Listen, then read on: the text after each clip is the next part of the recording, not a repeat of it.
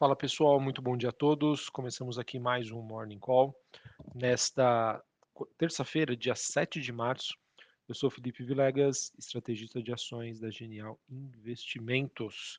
Bom pessoal, olhando para as movimentações desta terça-feira, eh, nós temos os futuros norte-americanos, S&P, Dow Jones e Nasdaq, tendo um dia um pouco mais positivo, acompanhando a movimentação das bolsas europeias.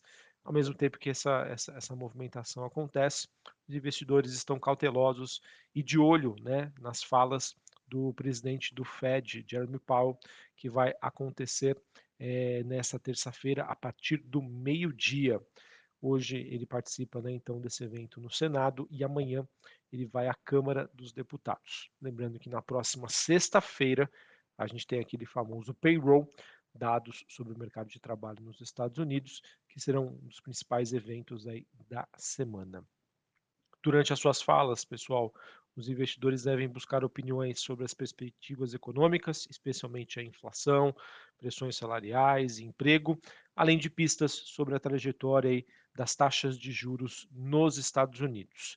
Importante dizer que qualquer sinal mais dovish, ou seja, de que ele não necessariamente vai subir a taxa de juros, um ritmo que começou a ser precificado pelo mercado nos últimos dias. Então, qualquer sinal é, desse sentimento por parte do mercado pode desencadear aí uma movimentação é, mais altista para as ações de recuperação e de fechamento da curva de juros nos Estados Unidos. Olhando para as bolsas europeias, que também tem um dia positivo, Bolsa de Londres subindo 0,23, Paris na França subindo 0,19 e a Bolsa de Frankfurt na Alemanha subindo 0,26.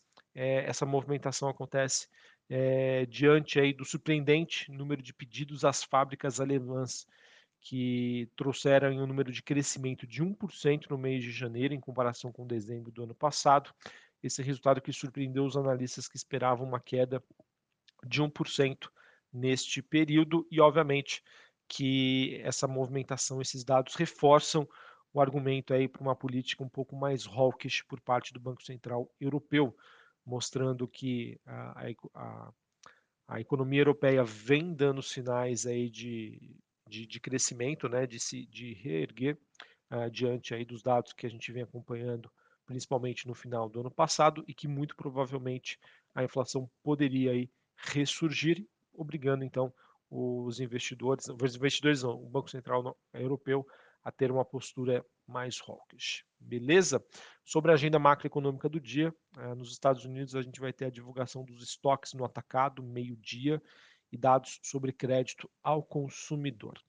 E falando em agenda macroeconômica, a gente teve também nessa madrugada a China divulgando seus números de exportação, que vieram maiores do que as expectativas e importações menores do que o esperado para o mês de fevereiro. No primeiro bimestre então do ano, é, janeiro e fevereiro, as exportações da China tiveram uma queda anualizada de 6,8%, porém esse número veio menor do que o esperado. O mercado esperava uma queda de 9%. Já as importações caíram 10,2%, resultado que veio aí pior do que a previsão. Esperava uma queda aí de menos 5,1%, tá bom? Assim, o superávit nos dois primeiros meses do ano alcançou 116,88 bilhões de dólares, o que acabou vindo acima das expectativas do mercado. Por conta desses dados, pessoal, a gente acaba acompanhando uma movimentação das commodities, uma movimentação de baixa. O petróleo WTI negociado em Nova York tem queda de 0,19, 80 dólares o barril. O Brent, que é o contrato nego negociado em Londres, é, ele está ali na faixa dos 86 dólares o barril. Cobre recuando 0,92, níquel caindo 0,53 e o ouro tem queda aí de 0,32.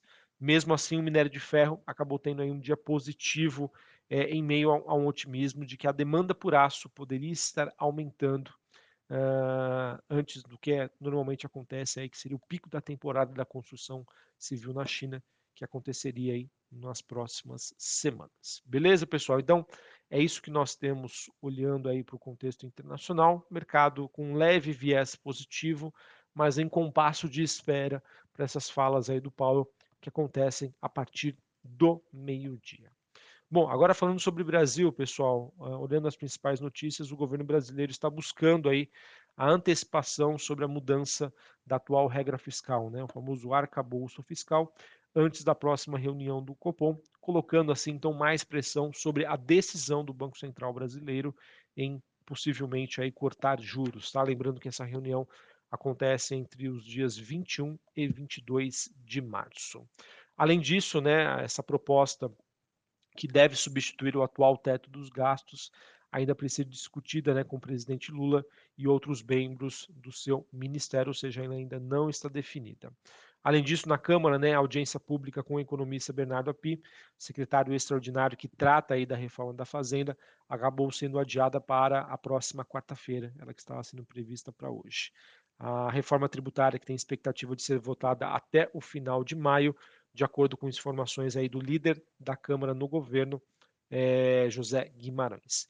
Entre outras notícias, pessoal, também temos o Brasil e a China que devem se reunir hoje para tratar do caso atípico de mal da vaca louca que foi detectado é, recentemente lá no estado do Pará.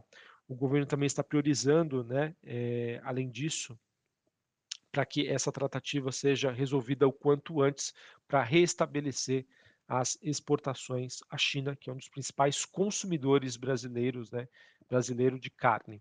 É, por fim, a gente teve o presidente é, Arthur Lira dizendo que o comando aí das comissões deve ser definido até a próxima quarta-feira, é, enquanto o presidente aí Lula vai levar a China uma proposta final para, assumir, para a BYD assumir a fábrica da Ford na Bahia. Beleza? Então, essas são as principais notícias olhando aí para o noticiário doméstico. E para a gente encerrar, a, a gente tem, falando sobre o noticiário corporativo, a gente teve que a reunião entre Americanas e bancos credores que aconteceu ontem acabou não tendo avanços. É, os acionistas de referência da varejista ainda não apresentaram uma proposta maior do que havia sido ofertado anteriormente, que era o um número ali de 6 bilhões de reais. Havia uma expectativa de uma proposta de injeção de, injeção de 10 bilhões, mas ela acabou não acontecendo. Também tivemos a Braskem, ela disse em comunicado que não está conduzindo eventuais negociações com a Novo Honor, que é a antiga Odebrecht, para a venda da companhia. Lembrando, pessoal, que a tese envolvendo o Braskem ainda segue bastante volátil.